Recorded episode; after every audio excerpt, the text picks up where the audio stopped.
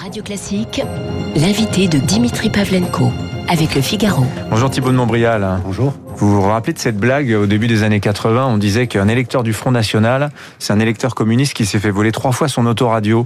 Ça colle assez bien quand même à la période, la séquence qu'on est en train de vivre, euh, avec cette montée du thème de l'insécurité. Vous êtes avocat, vous êtes le président du centre de réflexion sur la sécurité intérieure, vous êtes aussi lieutenant-colonel de gendarmerie. Euh, vous conseillez la gendarmerie d'ailleurs sur des questions d'engagement des armes à feu. On aura l'occasion d'en parler. Vous avez signé aussi plusieurs livres. Le dernier, s'appelle Osons l'autorité. C'est paru euh, l'an Cette montée en puissance du thème de la sécurité, c'est d'abord la mort de ce policier, il y a mercredi à Avignon, euh, tué par un, semble-t-il, un jeune homme. Euh, on est encore dans le régime de la présomption d'innocence, mais euh, il est au Baumette depuis hier soir, il a 20 ans.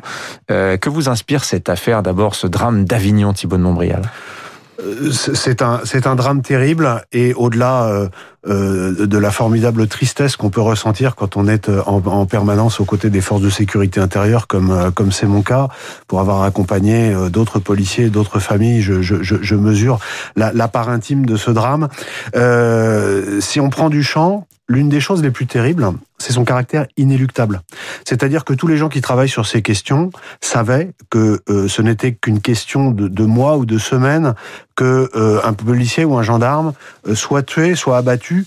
là, on parle pas de terrorisme, hein, mais mhm. par un délinquant de droit commun et pour un enjeu qui est un enjeu futile au regard de, de, de la vie d'un homme.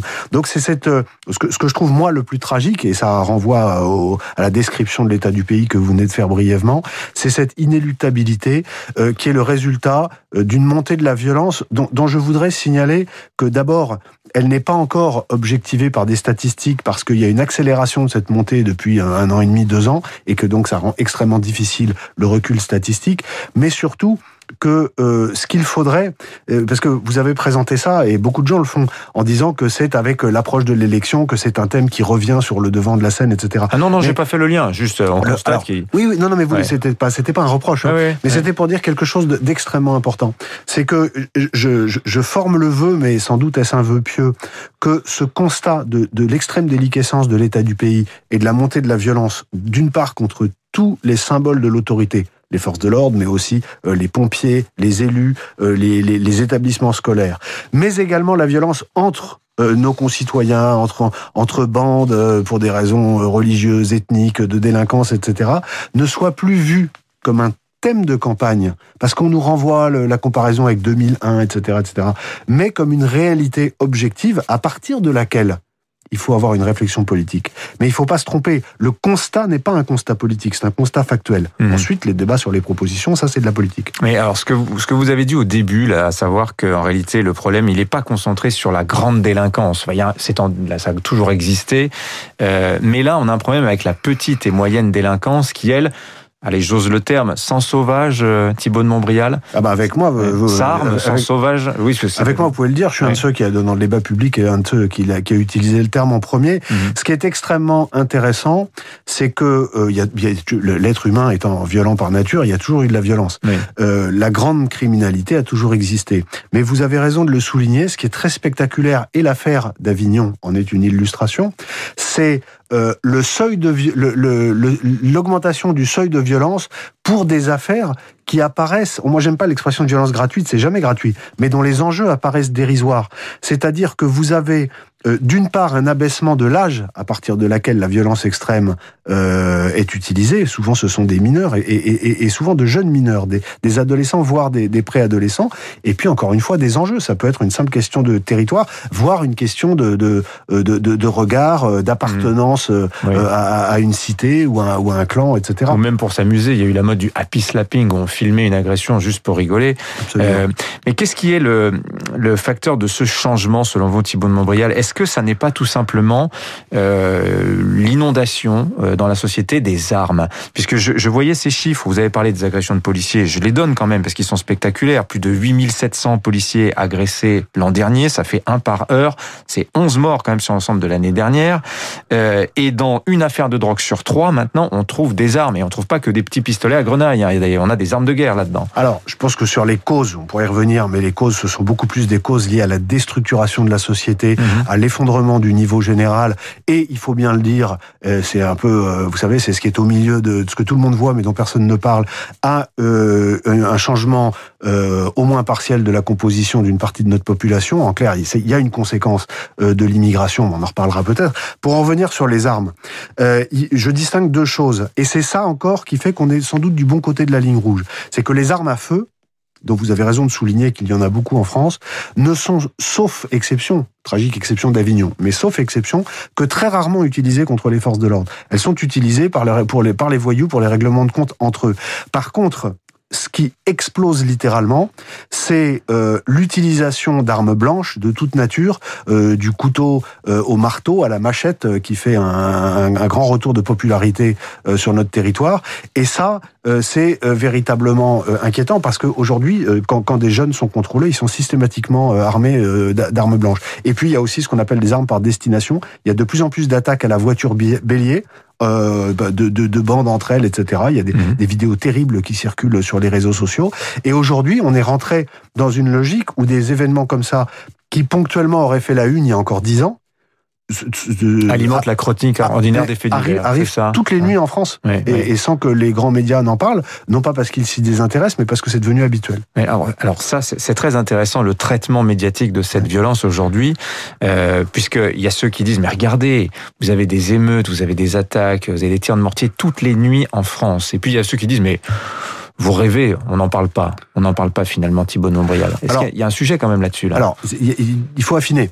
Euh, en fait, on en parle. Hmm. Mais c'est devenu tellement banal que ça rentre dans le bruit ambiant et qu'on ne mesure plus le caractère euh, extraordinaire au sens propre de ce genre de comportement dans une société euh, qui devrait être apaisée euh, et, et, moderne euh, comme la nôtre. Par contre, si on lit la presse quotidienne régionale et qu'on la feuillette tous les jours ou tous les deux jours, on se rend compte que euh, quand on sait lire des, des, des, petites brèves où on dit qu'il y a eu une bagarre, qu'il y a eu deux blessés, trois blessés, etc., mmh. que telle voiture a foncé sur un policier, mais comme il n'y a pas eu de blessés graves, bah, ça, on n'en parle pas plus que ça, ça donne un indice mmh. de la violence des comportements quotidiens. Tiens, je rebondis sur l'actualité. On parle beaucoup euh, aujourd'hui de ces échanges de roquettes, tirs de roquettes, tirs de missiles entre Israël et euh, la bande de Gaza. Est-ce est qu'il y a une corrélation? Est-ce que vous craignez des répercussions sur justement ces sujets de violence qu'on a aujourd'hui en France? Je vous tends un peu une perche puisque vous, vous parliez du sujet de l'immigration, c'est lié. Ah mais je ne la crains pas, c'est hmm. une certitude. Vous pensez qu'il va y avoir... ça a euh, commencé hier soir sur les réseaux sociaux, mais même pas hier soir, parce que la situation en Israël, en, en, l'occurrence, est très tendue depuis plusieurs jours. Et euh, depuis depuis quelques jours, on voit euh, se apparaître des messages extrêmement virulents, euh, antisionistes et antisémites sur, sur, les réseaux sociaux. Et depuis hier soir, il y a un appel qui circule à une manifestation antisioniste à Paris hmm. samedi, euh, dont, dont je ne doute pas qu'on va parler de plus en plus dans les jours qui viennent, et dont je ne doute pas qu'une partie au moins des participants euh, ils viendront avec l'envie d'en découdre. Thibaut de Montbrial, vous êtes avocat, euh, entre autres fonctions. Euh, la réponse qu'il faut apporter à ces violences, alors d'abord sur les policiers, mais de manière plus générale. vous avez entendu ce qu'a dit le Premier ministre, on va muscler, on va durcir les peines encourues par les agresseurs de policiers et de gendarmes. Il y a cette idée d'avoir une sorte de perpétuité incompressible, sans, sans réduction de peine pour les auteurs de ce type de meurtre. Le problème, c'est que, on va pas faire du droit de manière trop compliquée, mais le système d'individualisation de la peine fait que la perpétuité incompressible, en réalité, ça n'arrive strictement jamais. Est-ce que vous pensez vraiment que c'est une réponse à ce que veulent aujourd'hui les policiers? Vous savez, j'ai écrit un livre il y a six mois qui s'appelle Osons l'autorité, qui était bien, qui allait bien au-delà de ces questions, mais qui notamment euh, les abordait. Euh, aujourd'hui, il faut avant tout appliquer nos lois. Il n'y a pas besoin de lois supplémentaires. Mhm. Il n'y a pas besoin. Les textes existent. On avait dans les lois des peines planchées qui ne sont jamais appliquées. non, les peines planchées n'existent plus. Et c'est peut-être faudrait-il les rétablir en rappelant, parce que de toute façon, le contraire serait anticonstitutionnel, qu'une peine planchée, ça ne veut pas dire que le juge est obligé de l'appliquer, mais que le juge est obligé de motiver spécialement s'il ne l'applique pas, ce qui est une petite nuance. Mais symboliquement, ça aurait sans doute, et les symboles sont importants, ça pourrait avoir de l'importance. Mais pour revenir à votre question au sens large, aujourd'hui, il faut simplement oser appliquer les textes de loi. La multiplication du texte, le texte de l'émotion, c'est un aveu de faiblesse. Et c'est pas un reproche que je fais particulièrement à ce gouvernement. C'est un reproche que je fais à tous nos gouvernements depuis 40 ans. Parce qu'en réalité, la crise, la fracturation extrême de notre société, dont je dis euh, qu'elle est sous grande tension et que nous ne sommes absolument pas à l'abri d'événements collectifs graves dans les, dans les semaines ou dans les mois qui viennent. Hein, il faut bien entendre. Mais cette euh, déstructuration, elle vient avant tout du fait que nos gouvernants, gouvernement après gouvernement, n'ont pas osé simplement euh, exercer les prérogatives régaliennes. Une société ne peut pas fonctionner sans ordre. Mhm. Il faut de l'ordre d'une part et il faut ensuite avoir envie de faire société commune de l'autre, ce qui est un autre problème, mais évidemment les deux sont liés. Alors vous travaillez aussi avec la gendarmerie sur les questions d'engagement euh, des armes à feu, d'utilisation des armes à feu par les forces de l'ordre. Vous dites aujourd'hui euh, c'est beaucoup trop compliqué, c'est beaucoup trop rigide. Euh, un policier pour sortir son arme à feu aujourd'hui, à la limite, euh, faut presque qu'il ait déjà une balle dans le ventre. J'exagère, mais c'est un petit peu l'idée. Euh, vous souhaitez, vous pensez que c'est une vraie solution dans la lutte contre cette petite délinquance du quotidien, comme on a vu à Avignon la semaine dernière? Le, Je trouve que la loi aujourd'hui est, plutôt bien faite. Encore une fois, euh, la, la, vraie, la vraie difficulté, c'est le logiciel, c'est-à-dire c'est la façon dont ceux qui sont investis de prérogatives euh, d'autorité publique les, les, exercent. La, police et la gendarmerie, aujourd'hui, sans doute un petit peu moins qu'avant, parce que malheureusement, depuis 2015, elles sont souvent exposées à une violence beaucoup plus dur qu'avant.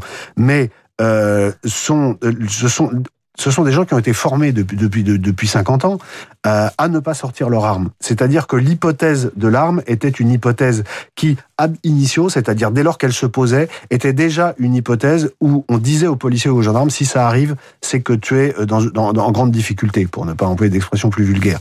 Et euh, au stress opérationnel, s'ajoute pour euh, nos forces de sécurité intérieure un stress juridique. Moi, je pense qu'il faut simplifier tout ça. J'ai des méthodes d'enseignement dans les écoles de police où, j'ai, où je, forme des gens et euh, pour la gendarmerie euh, qui sont sous, sous forme de mise en situation où j'essaye de donner des clés des clés tactiques euh, parce que je suis aussi ancien militaire, etc., des clés tactiques qui font écho au juridique. Mais euh, évidemment, il y, a, il y, a, par exemple une petite, sans être technique, un mot qui est très important. On apprend beaucoup la légitime défense comme étant une situation où l'on est en face d'une menace actuelle. Moi, je dis que ce n'est pas actuel, c'est imminente. La différence entre actuelle et imminente, c'est la demi-seconde qui vous sauve la vie. Mmh. Euh, il est aussi question de créer un observatoire de la réponse pénale. Mais euh, moi, de ce que j'entends des policiers, notamment, il semble-t-il, c'est le problème n'est pas tellement la réponse pénale dans le cas par exemple d'une agression d'un policier, parce qu'il y a une réponse, mais plutôt d'exécution de chaîne pénale. Alors, c'est quoi la nuance Moi,